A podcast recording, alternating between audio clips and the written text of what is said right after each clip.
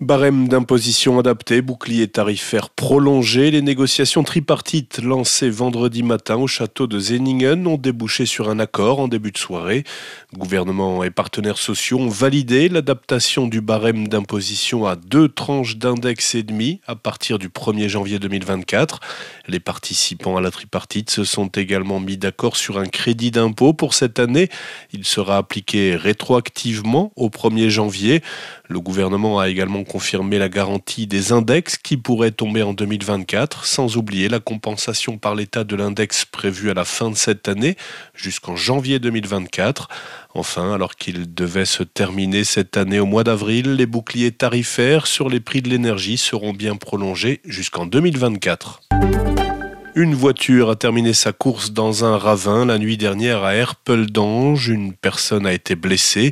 L'accident a eu lieu vers 2h45 dans des circonstances qui restent à éclaircir. Une ambulance et les pompiers d'Ingeldorf sont intervenus sur place. Une personne a également été blessée dans une collision entre deux voitures vendredi après-midi à Marnard. Le 112 précise que l'accident a eu lieu après 17h30 et que ce sont les pompiers de Clairvaux qui ont été mobilisés.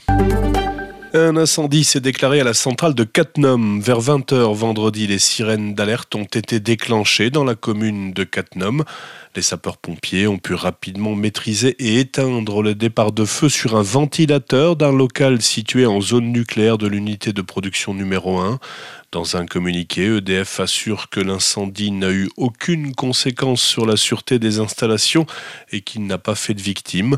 L'unité de production concernée est restée opérationnelle. Les États membres de l'ONU semblent s'approcher d'un accord sur le traité pour protéger la haute mer, trésor fragile et vital qui couvre près de la moitié de la planète. Après plus de 15 ans de discussion, les négociateurs arrivent au terme de deux nouvelles semaines de pourparlers à New York. La haute mer commence là où s'arrêtent les zones économiques exclusives des États, à maximum 200 000 nautiques, c'est-à-dire 370 km des côtes, et elle n'est donc sous la juridiction d'aucun pays.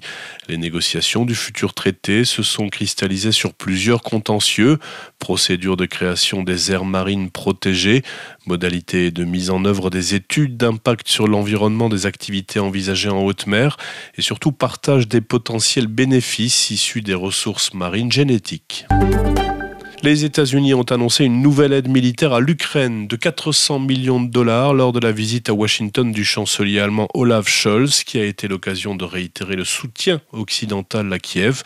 Sur le terrain, le groupe paramilitaire russe Wagner a affirmé avoir pratiquement encerclé Bakhmut, ville symbole de l'Est, et appelé le président Volodymyr Zelensky à sonner le retrait de ses troupes.